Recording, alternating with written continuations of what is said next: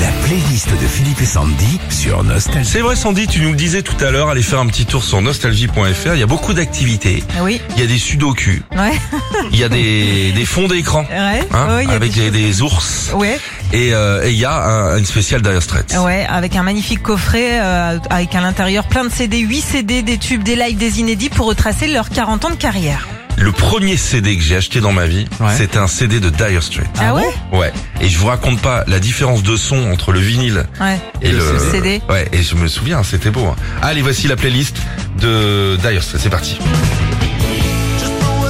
Lady Writer.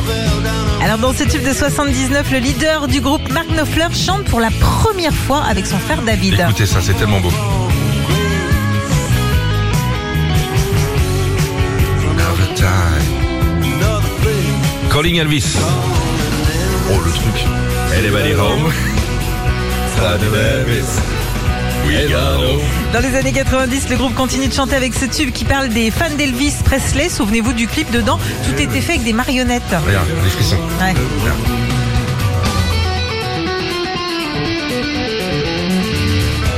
Moi, je me vois sur une Harley, là, sur la route euh, 66. là. Ah oui, carrément. Ouais. Ouais, dis donc. Sultan of Swing.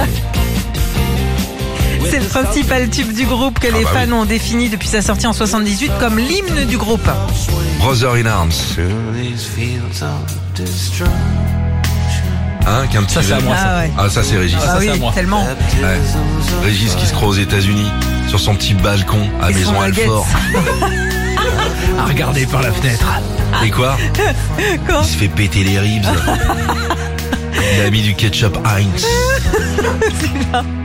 Composée et écrite par le leader du groupe Mark Knopfler, cette chanson est considérée comme l'une des plus belles chansons du groupe. Bah écoute ça.